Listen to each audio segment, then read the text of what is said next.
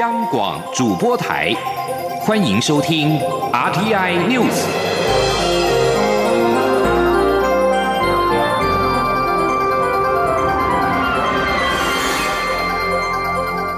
听众朋友您好，欢迎收听这节央广主播台提供给您的 RT News，我是张顺祥。这次九合一选举与十项公投案合并投票，导致诸多乱象，也引发了强烈的民怨。中选会副主委陈朝健今天在立法院数度的致歉，表示中选会会深切的检讨。对于之后将办理立委的补选，并且着手修正公投法，陈朝建说会尽力的完成，也不会恋战职务，将会负起应负责任。请记者刘品希的采访报道。这次公投榜大选导致投票时大排长龙，甚至出现边投票边开票的情况。立法院内政委员会三号安排中选会副主委陈朝健专题报告相关改进具体作为。根据中选会的报告，这次共有二十九万六千名选务人员，其中超过三分之一是首次参与选务，因为没有实际经验，部分人员的现场应应及处置行为恐有瑕疵。这段说明被外界批评是将这次选务疏失推给选务人员。对此，陈朝健表示，中选会感谢全体选务人。员二十四小时投入选务工作，选务人员并非造成疏失的主因。他指出，这次公投案共有十件，时程相当紧迫，中选会事前规划与执行不周，他要向全民致歉。中选会也会深切检讨，并于十二月上旬或中旬召开全国选务工作总检讨会议。原中会主委陈英前已经为这次选举乱象请辞获准，但朝野立委认为陈朝健等人也应该总辞负责。对此，陈朝健指出，现阶段必须先进行选务检讨，还要办理立委补选及公投法修正，他会尽力完成这些工作。他并强调自己不会恋战，会负起该负的责任。他说：“那现阶段在选举之后。”我们有许多的事情必须要加以处理，包括选务的检讨，也包括公投法修正意见的提出，以及在籍的立法委员的补选，还有下次选务的一个挑战。那我会先把这些阶段性的一个任务，在我的尽心尽力的一个努力下来。完成这些阶段性的一个任务。对于未来选户改进方向，陈朝健表示，中选会将演绎电子投票，也将修正公投法第二十三条，参考其他国家的做法，将公投榜大选的准备时间由一到六个月改为四个月以上，并将公投应与选举同日举行改为得与选举同日举行，以增加弹性。中选会也将下修每个投票所的人数，并增设投票所，同时研议简化公投投开票作业流程，包括检讨投票所动线、有效分流方式、公投票印制及开票方式。此外，也会强化投开票所工作人员的教育训练。陈超建说，行政院长赖清德已经在十一月二十九号指示中选会彻底检讨这次选务工作，并在一个月内提出逐项改进作为，中选会会依照指示办理。央广记者刘聘熙的采访报道。对于公投电子投票可行性，侨委会的委员长吴欣欣今天受访时表示，这是很大的技术问题，但侨委会尊重中选会的规划，配合办理。吴欣欣表示，我国政府目前没有侨民的登记制度，所以在各国侨胞的实际人数只能够以该国人口统计推估，侨委会没有办法精确的掌握侨胞的分布，自然也就没有办法掌握侨胞返国投票的情况。至于要如何向海外侨胞说明公投议题，吴欣欣表示，现在已经是网络时代，如果侨民有心要返国投票，就会自行上网寻找相关的资料。继续看到是台北市长的选举验票今天启动，台北地方法院出动了五十组的法官跟书记官，今天在台北市选举委员会启动台北市长选举的验票程序。台北地院表示，十二月十九号之前重新计票完成之后，将由合议庭在一两天之内确认，随即公布最终结果。记者陈国伟的报道。本届台北市长选举竞争激烈，国民党候选人丁守中以三千两百五十四票，不到千分之三的差距败给寻求连任的台北市长柯文哲。丁守中日前向台北地方法院申请验票，台北地院三号启动验票程序，现场共有五十个验票组，每组包含一名法官、一名书记官、两名选务人员、一名丁守中律师代表以及一名柯文哲律师代表。台北地院行政庭长黄炳进指出，在验票过程中，原则上选票都经由戴手套的选务人员进行传递，两造阵营的律师不得接触选票。先由下面这一方的选务人员把票取出之后，经由法官面前，然后通过两兆的代理人之后，再由另外一位选务人员把它收起来。那如果中间的过程中，两兆或法官对于票是有争议的部分，会另外再做记录，最终由合议庭来做最终的判断。黄炳进表示，台北地院共有两百多名法官，这次验票虽然出动五十名以上的法官，但原本的庭期都不受影响。验票作业最晚会在十二月十九号完成，如果提早结束，就会提早公布重新计票结果。原则上，法律规定是从查封后二十天之内要完成验票。那因为这次的选举投开票所高达一千多个，总投票数也到达两百多万，所以本院没有办法预估在几天之内完成，但是我们会。竭力在法律规定的时间内完成。丁守中及柯文哲阵营共派出数百名律师轮流到验票现场，而且都表示有给律师车马费。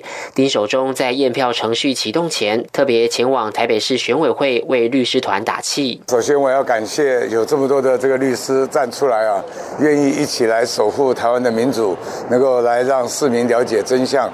那我在这边非常感谢他们的协助跟支持。柯文哲律师林荣仪则指出，这次动员两百到两百五十名律师，但经过排班后发现两百多人还是不够，所以还会再找律师。现在双方阵营压力都很大。整个验票的结果是会直接认定是谁当选，而不是还会再选出哦，所以其实双方的压力是很大。柯文哲一早在抵达台北市政府上班前，接受媒体访问时表示，这次他们没有派监票员，只有对手有派，所以放心好了。丁守中则回应，在这次选举中，整个选务人员都由身兼台北市选委会主委的副市长林清荣选定。他们发现很多选务人员根本不符合资格，这也是这次会有这么多问题的主要原因之一。丁守中也强调，律师团将会依据验票结果进行后续的诉讼程。序。中央广播电台记者陈国伟台北采访报道。九合一选后的另一个问题是，六都当中的高雄跟台中都是由绿翻蓝，并且传出市长当选人韩国瑜跟卢秀燕对于正在新建或者是审查的前瞻轨道建设计划都不买单，表示将要重新的评估，不排除停建。对此，交通部的代理部长王国才今天在立法院答询的时候呼吁，争取重大建设不容易。若有困难，可以全力的克服，千万不要轻易的喊卡。记者吴丽君的报道。九合一选举过后，准高雄市长韩国瑜及准台中市长卢秀燕都表示，将重新评估现在新建中的高雄轻轨二期及审查中的台中山手线，并且不排除停建。对此，立法委员郑宝清三号在交通委员会质询交通部代理部长王国才时指出，山手线目前还在评估阶段，因此只花了新台币一千五百万元，但高雄。轻轨已经开始新建，并且花了三十八点七二亿元。万一中断，交通部该如何应应？王国才答询实则呼吁，争取重大建设不容易。若有困难，可以全力克服。例如，将高雄轻轨改采部分地下化，以化解疑虑。但千万不要轻易喊卡，以免浪费公帑。王国才说：“我个人是觉得，在新建中的计划要把它完成，而且只是北端的路线有一些困难嘛。如果居民对平面方面有很多的反对，我们来考虑一下，比如说部分。”地下化的方案，这样比较不会浪费公帑。那三所线的部分，因为它现在是在审查阶段，对，那个我们倒没有意见。问题是高雄轻轨已经花掉了将近四十亿啊，这些都人民的血汗钱啊。它应该是往前走了，因为已经花这么多钱了。我是觉得说，争取一项建设很不容易啊。不要一下就把它否决掉。高雄环状轻轨是前市长陈菊重要证件之一，轻轨一阶水岸线已经启用一年，不过每日平均运量只有七千人次，效益不彰且影响平面交通。斥资五十八亿的轻轨二阶工程，则于去年二月动工，预计明年底完工。但是由于行经美术馆与大顺路等人口稠密区，引发部分居民反弹，优先陷入。交通黑暗期影响住居品质。中央广播电台记者吴丽君在台北采访报道。美中贸易紧张的情势趋缓，台北股市今天大涨超过两百点，指数是重新的站上了万点大关。台股市值最大的台积电的股价表现也是强劲，盘中一度达到新台币两百三十四元，市值重回六兆元关卡之上。而现在是台湾时间中午的十二点十分，目前台北股市上涨了两百四十五点，指数来到了一千零一百三十二点，成交金额暂时是一千两百九十二亿元。核一厂一号机将在后天五号除役，但是因为新北市政府没有核发干竹设施水保完工的证明，核一厂第一阶段除役卡关。对此，台北呃新北市长朱立伦今天表示，新北市不反对干式竹存，但是台电水保并没有按图施工，而且没有载明永久废核的去处，新北市当然不能接受。记者王伟婷的报道。台湾第一座核电厂核一厂预定于十二月五号除役。位在新北市的第一期干煮设施虽然已经完工，但是新北市政府迟未核发水保设施完工证明，使得核一厂使用的燃料棒无法退出反应炉。就算除役，系统也要维持设备可用状态。原能会表示，若新北市不核发水保证明，将影响除役其成。对此，新北市长朱立伦三号表示，新北市不反对干式储存，但是当初要求台电水保必须按图施工，核一厂除役的环评计划必须写明核废的永久去处，台电都做到了吗？朱立伦说：，呃，第二件事情，呃，在所谓的合一的除役的环评计划当中，必须要载明，必须要载明啊。未来的永久的呃这个核废的去处，那你不能说我把它留空白吧？那留空白，这个大家是不能接受的，因为这本来就是法定上你要有这样子的一个说明，结果你留空白，那我们新北市当然不能够呃接受。朱立伦表示，很多人放话说新北市卡关，新北市已经多次与经济部长沈荣金及台电董事长杨伟甫沟通，强调新北市没有卡关。他说，关于干主要室内或室外的安全性问题，台电必须说服有疑虑的专家学者。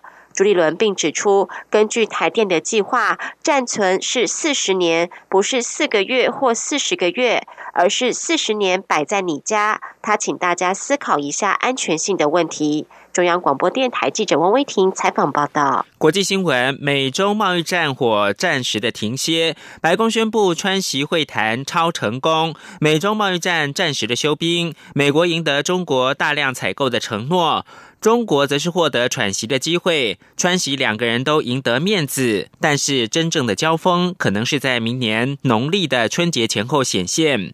根据白宫的声明，美国同意明年的一月一号开始对两千亿美元中国商品课征百分之十的关税，但是暂缓将关税升到百分之二十五。中方则是同意大量采购美国的农产品、能源、工业及其他产品，以缓解双方间的。贸贸易失衡，白宫声明表示，双方同意将尽力在九十天内完成协商。九十天，美国愉快、阖家团圆的年终假期早已结束，各个部门是聚精会神的跟中国团队面对面的逐一讨论各项细节。但九十天在中国正式举国上下准备开心过新年之际，更重要的是，农历年后中国将举办年度人大政协会议，必须在两会上面缴出漂亮。亮成绩单的中国国家主席习近平绝不愿再见到美国祭出贸易战大旗，美中贸易谈判的压力将会大幅的落在中国这方。最后提供给您是首都。巴黎市中心一号爆发一九六八年五月选以来最严重的暴乱。二号可以见到工人清理许多受到烧毁汽车的残骸，以及擦洗凯旋门上的涂鸦。高档精品店的店员也小心翼翼的更换遭到砸毁的窗户，而内容大多是冲着马克宏而来。以上新闻由张顺祥编辑播报。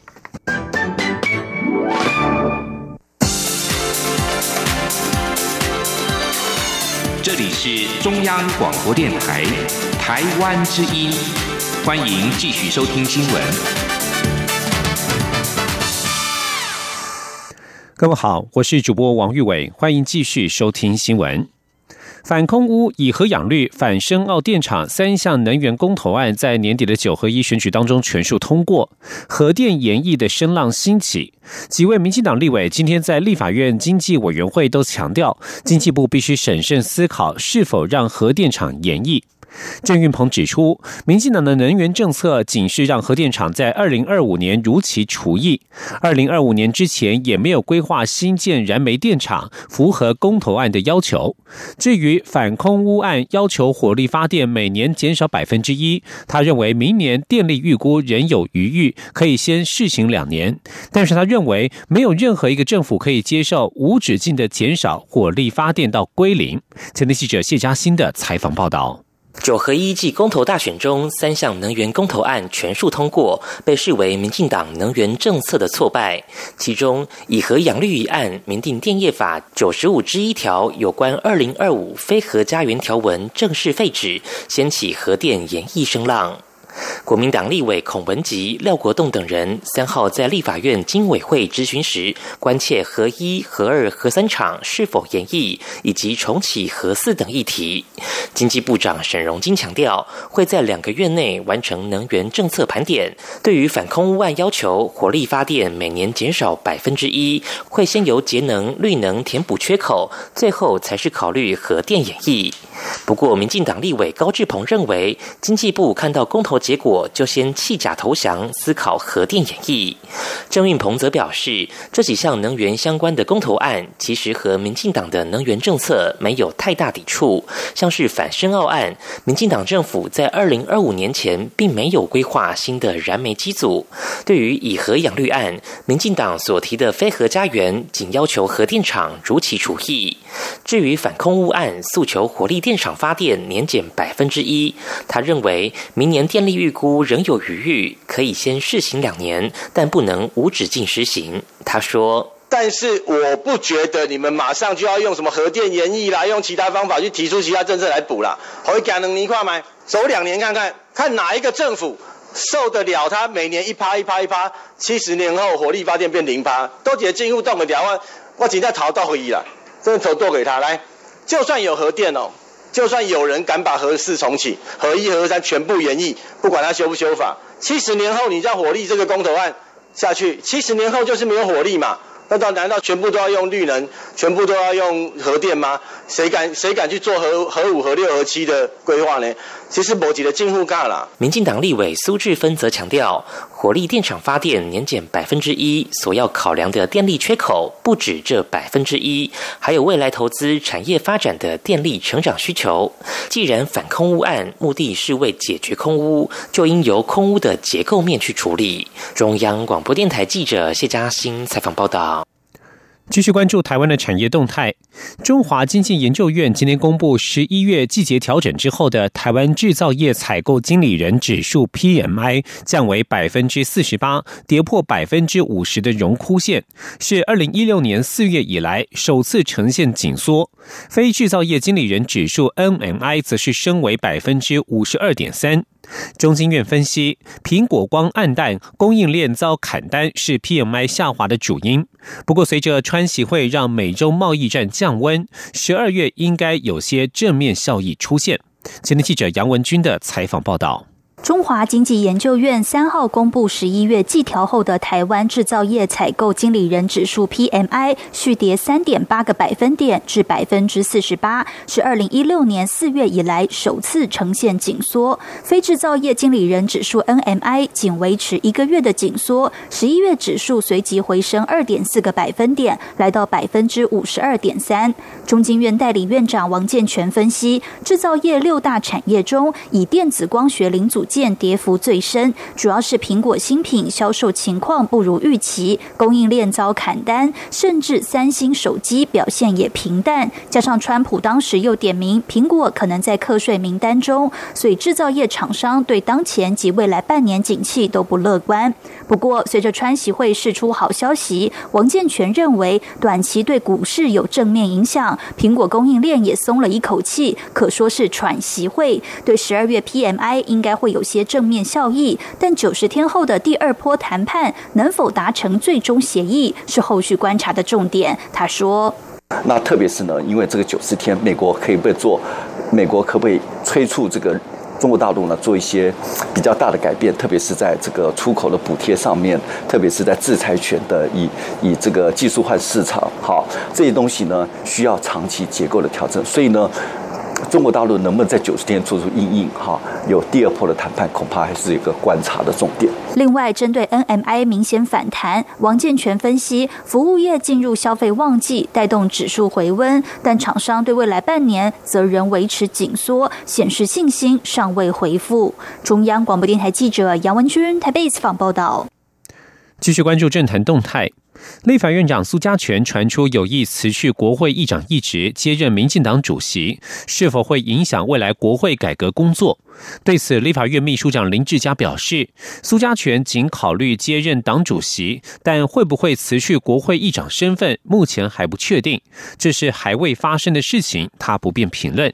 前的记者刘玉秋的采访报道。蔡英文总统为九合一选举败选负责，辞去民进党主席，党主席将进行补选。外传执政党高层属意由现任地法院长苏家全辞去国会议长一职，转战民进党主席。苏家全也表态愿考虑，这也被党内视为蔡英文连任总统的一项重要人事布局。对此，国民党立委林德福三号在立法院司法法制委员会审查立法院预算时，关切苏家全是否接任民进党主席。仪式，林德福说。国会议长一直需要熟悉立院议事运作及行政中立的人来出任，但若以政治跳板模式来担任国会议长的职务是否合适？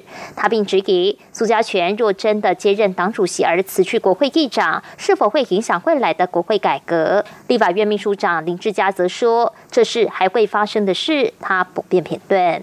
他只是说考虑而已。因为如果苏院长真的是要辞任，那么国会改革，你认为会不会？受到影响。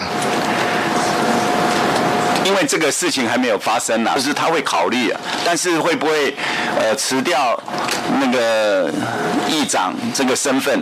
其实国会议长身份，我觉得现在还未定，秘书长不便跑评论。国会议长。另外，林德福也关切立院过去曾有立委提案，立院迁址至台中，目前是否还有此规划？林志嘉说，过去立院曾筹组立院迁建委员会，但一直没有运作，也没有进行相关迁址规划。林德福认。为立院迁址姿势体大，绝对要做相关配套考量，必须严谨。林志嘉也表示认同。中广播电台记者卢秋采访报道。来看看台湾的珍贵历史资产。纵观日治时期唯一由台湾人出资为台湾人民发声的《台湾民报》，今年由国立台湾历史博物馆副科出版，希望借由第一手珍贵资料为台湾研究带来丰沛的能量，也让外界理解前人在当时是如何透过各种社会能量，带动台湾人重新醒思自己的未来。前天记者张昭伦、杨仁祥的采访报道。国立台湾历史博物馆三号在蒋渭水文化基金会举办现存《台湾民报》复刻出版发表会，邀请多位台湾史学者、史料收集家属出席，分享重现一九二零年代报刊复刻出版成果。创刊于一九二三年四月十五号的《台湾民报》，是日治时期唯一为台湾人民喉舌的媒体，以夹杂台湾话、日文、白话汉文方式书写，也是传达一九二零年代台湾文化协会活动最重要的代表性标的。内容不只包含当时的政治、经济、社会、文化、法治、教育等新闻，也提供包含赖和等台湾早期前辈文学作家发表创作的重要园地。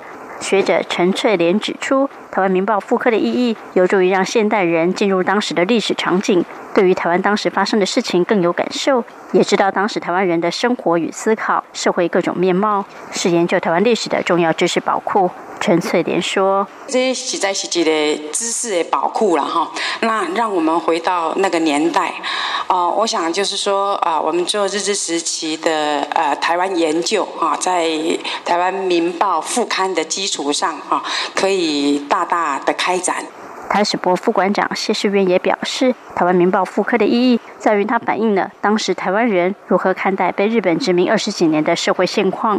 台湾人提出哪些主张，发出不平之鸣？这些主张对现代而言同样重要。谢世元说：“那是一个呃，试图去为台湾找到新的可能。哦，台湾社会有一如何改良、如何改造、如何进步的一个声音。那这个声音不，它不只是二零年代。其实我相信当代的社会，呃，在读到那些资料的时候，也同样有价值。”谢世元表示。台湾民报曾于一九七四年复刻过一次，但当时的资料同样不齐全，印刷技术也没有现在进步，许多资料也散佚各地。这次重新复刻，除了公部门收藏，也仰赖民间收藏家的努力，甚至还远赴日本收集，过程需要许多的沟通。目前仅先复刻一九二零年到一九二七年以台前的报刊资料，尚未复刻的部分，后续会继续完成，明年开始也会陆续数位化出版。希望能在二零二一年台湾文化协会成立一百周年时，连同其他日治时期重要台湾人刊物一起重现在国人面前。中国电台记者杨日祥、张昭伦台北怎么报道。将焦点转到中国，关注人权议题。英国《金融时报》二号报道，中国打压穆斯林已经从新疆扩及到宁夏，显示北京当局掌控种族及宗教团体显得更趋严厉。中国当局去年开始在新疆展开打压，拘留至少一百万名维吾尔族穆斯林，受到国际谴责。随着宁夏上周与新疆签署了反恐合作协议，北京当局对中国少数民族的掌控进一步扩大。